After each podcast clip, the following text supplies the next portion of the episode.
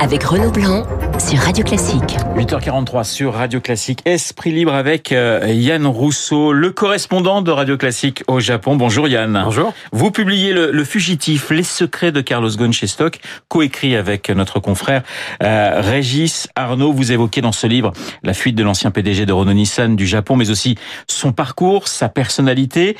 La personnalité d'un homme finalement très secret et qu'on connaît peu, qu'on connaît mal. Oui, on le connaissait pas. C'est quelqu'un qui ne qui n'a pas d'amis dans les médias. C'est quelqu'un qui n'avait pas de réseau, notamment en France. Hein. Il avait du réseau au Liban. Il est très profondément libanais dans sa culture. Ses amis intimes, ses deux épouses sont libanaises. Donc en France, on l'a assez mal connu. Il s'est jamais exposé. Dès qu'on le voyait dans les médias, c'était quelqu'un de très droit, très sec, très carré, le cheveu qui ne bougeait pas. Donc il avait cette vie qu'on n'avait jamais imaginée, cette vie secrète qui s'était construite euh, euh, ou au Japon, aux États-Unis avec ses enfants, euh, ou au Liban. On va y revenir. Mais le livre débute par la, fuite du Japon, une décision prise le 25 décembre 2019. Alors, on n'a pas la date exacte, mais quand on, quand on discute avec lui, ou quand on l'entend, on sent que c'est quelque chose à laquelle il réfléchissait depuis plusieurs semaines, et qu'il arrive à un point de non-retour ce 25 décembre, c'est le jour de Noël, mais euh, il le passe lui au tribunal de Tokyo, euh, près du bureau de Radio Classique d'ailleurs à Tokyo, et euh, il, se, il comprend ce jour-là qu'il va être coincé pour très longtemps. Qu'il soit innocent ou coupable, la procédure est telle qu'on va euh, cumuler dans le temps ces deux procès. C'est-à-dire qu'il va faire un premier procès où il est mis en examen avec Nissan et avec euh, euh, Greg Kelly, son ancien lieutenant. Ça, ça va durer peut-être 18 mois. Il y aura trois mois derrière avant d'avoir un verdict. Et ensuite, lui, il replongera seul dans les deux autres, l'autre procès pour les deux autres mises en examen sur les abus de confiance aggravés, beaucoup plus graves. Et il remet une pièce dans la machine pour 18 mois de plus.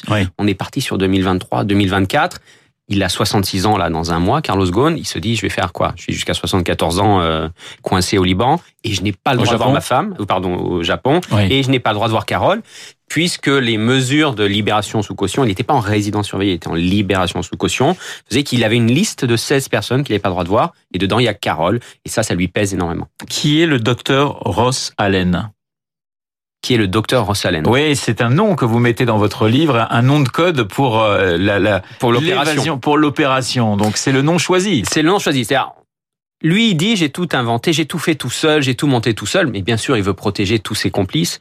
Euh, ce qu'il fait, c'est qu'il euh, il a monté ça avec des gens qui sont très liés au Liban, et il avait bien sûr, je suis convaincu que son épouse a participé à ça. Les deux personnes, les deux barbouzes qui vont le faire sortir euh, ce jour-là, de fin décembre. Michael Taylor et George Zayek. Voilà, Michael Taylor, c'est un Américain, un ancien béret vert, euh, mais il est très lié au Liban. Il a formé les phalanges, vous savez, lors de la guerre euh, entre les chrétiens et les Palestiniens au Liban. Et c'est là qu'il a rencontré George Zayek, qui était le fils du patron des phalanges, qui est mort, lui, assassiné. Ces deux hommes ensuite monté une société de sécurité, de, de barbouzerie, un peu paramilitaire. Ils ont donné des cours sur... Ils ont épaulé les Américains sur des missions un peu spéciales euh, en Syrie, euh, en Irak, lors de la guerre, et ils se sont euh, recyclés dans les, les, les exfiltrations un peu compliquées. Et c'est eux qui ont été, pendant plusieurs semaines, qui sont venus à Tokyo, mais aussi dans les autres aéroports de province, pour essayer de repérer l'aéroport qui leur paraissait le plus simple pour faire sortir Carlos Ghosn dans la malle. Voilà, alors donc décision qu'on peut penser qui est prise le 25 décembre, quelques jours après, c'est l'évasion. Alors ce qui est assez incroyable, c'est que dans cette évasion, euh, Carlos Ghosn a failli croiser le Premier ministre japonais. Exactement. C'est-à-dire que Carlos Ghosn, euh, il, racontez-nous, il a failli, il le, fait très simple. Donc il part de. Alors encore une fois, il faut dire qu'il n'était pas avec un bracelet électronique. Oui. Il y avait des caméras devant chez lui. Euh, à côté, il avait une petite maison à côté de l'ambassade. La surveillance s'est relâchée, c'est ça? Alors les caméras ne filmaient pas en permanence. C'était une, euh, les caméras envoyées sur une carte mémoire. Et une fois par mois, ses avocats prenaient cette carte mémoire. Il a donné au juge des libertés qui avait libéré euh, Carlos Ghosn. Et là, il y avait aussi de temps en temps des détectives privés engagés par Nissan qui faisaient la planque devant chez lui. Et ses avocats avaient porté plainte contre la boîte de détectives privés quelques jours plus tôt en leur disant attention, on va vous attaquer, c'est une atteinte à sa vie privée. Donc ils avaient relâché la surveillance, il le savait. Il sort de chez lui tranquillement en marchant, manteau, casquette, Stanford euh, qu'il a tout le temps, le masque, vous savez, euh, chirurgical que vous voyez beaucoup maintenant en France, mais au Japon, les gens le mettent en permanence pour le moindre rhume. Il marche, il prend un taxi et il va au Grand Hayat, qui est un hôtel euh, très couru par les, les expatriés. Et là, il retrouve ses deux barbouzes qui vont le faire sortir, qui vont l'emmener prendre un train au Shinkansen. Il y a beaucoup de monde dans le Grand Hayat, ça s'agite, les services de sécurité s'agitent. Pourquoi? Parce que dans une heure, Shinzo Abe, le premier ministre conservateur japonais, vient prendre sa chambre pour trois jours parce que c'est ses vacances et il aime bien être dans une belle suite du Grand Hayat. Il s'est joué une heure. Ils auraient pu se croiser. Je pense pas qu'ils seraient connus. Ils ne se connaissaient pas. Euh, Shinzo Abe n'avait pas beaucoup d'intérêt dans l'affaire Ghosn. Il trouvait que c'était pas très bon pour le Japon. Et donc, mais il y a eu cette heure-là euh, un peu trouble où ils auraient pu, il aurait pu se passer quelque chose d'incroyable. Alors, euh, quoi qu'on puisse penser de cette affaire, un coupable ou, victime, vous revenez sur euh, la chute et, et, la prison et vous décrivez la dureté du système carcéral japonais. On en a beaucoup parlé. On n'est plus qu'un numéro en prison hein, chez les Japonais. Oui, on a pu. Alors moi, j'avais pu le voir euh, en interview euh, au parloir. J'ai été le voir l'année dernière. et ensuite, j'ai su aller dans sa cellule. C'est-à-dire que le ministère de la Justice japonais, qui se faisait tellement taper par les médias étrangers, nous a laissé aller visiter son étage.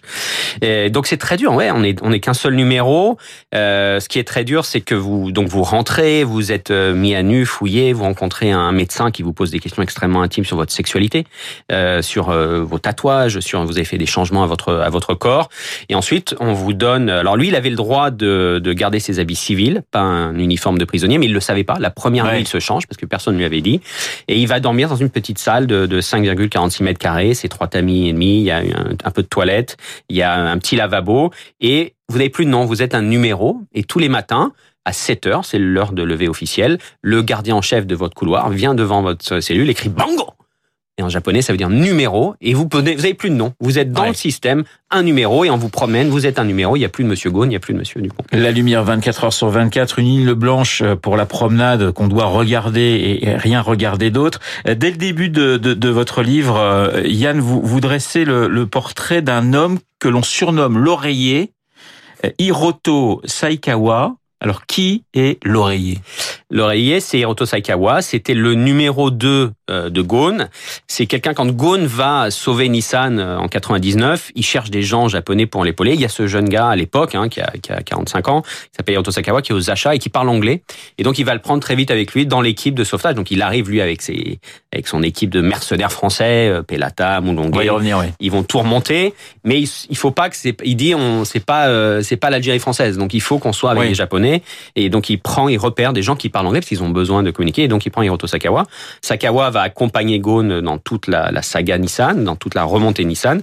Et c'est lui qu'il sélectionne pour être PDG euh, deux ans, hein, donc en 2017. D'abord, il est co-PDG et ensuite il le met PDG.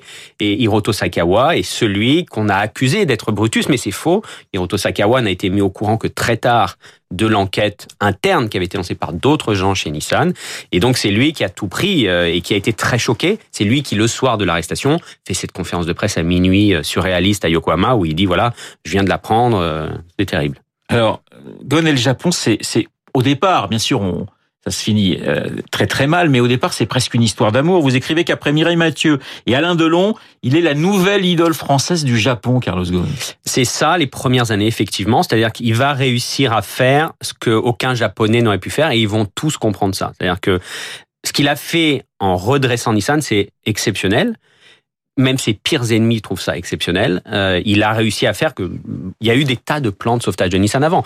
Le groupe, quand Renault les récupère, ils sont à quelques mois euh, d'une banqueroute. Il y a plus d'argent.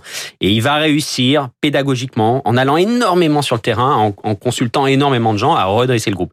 Et il devient un héros du management parce qu'à cette époque-là, il y a plein de boîtes japonaises qui vont très mal. On est après la bulle, le pays va pas très bien, et donc il va inspirer euh, des romans, un manga, des pubs à la télé, effectivement.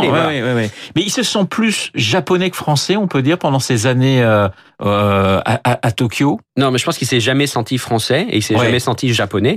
Carlos Ghosn, il est profondément libanais dans sa culture, donc il s'est jamais senti comme ça. Il est global, mais il arrive avec ses méthodes un peu choc, mais c'est les mêmes choses qu'il avait fait chez Renault un peu avant ou chez Michelin. Vous savez, il sauve Michelin en Amérique du Sud, au Brésil, il sauve Michelin aux États-Unis, donc il réapplique les mêmes méthodes de coupure de coûts. Et donc il est un héros au Japon. Les dix prochaines années, ça change. Vers 2010-2011, cette aura commence un petit peu à perdre de son éclat. Alors, Le Fugitif, c'est le titre de votre livre, hein, euh, Yann.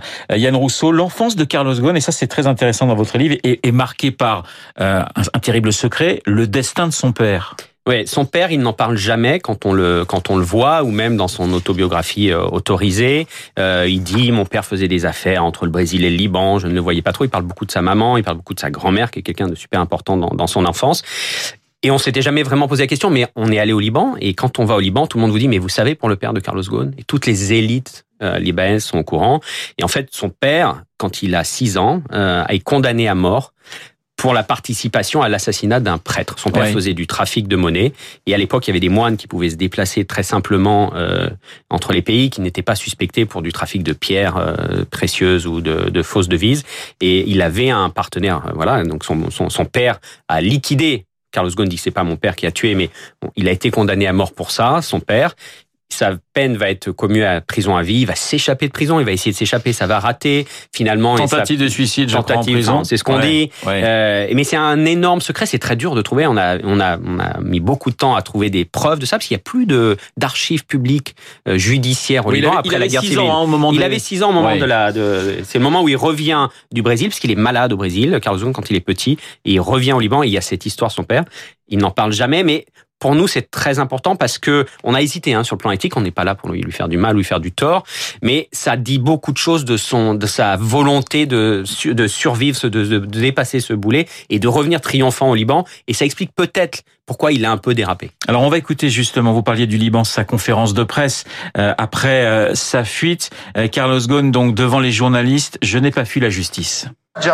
J'ai quitté le Japon parce que je voulais la justice.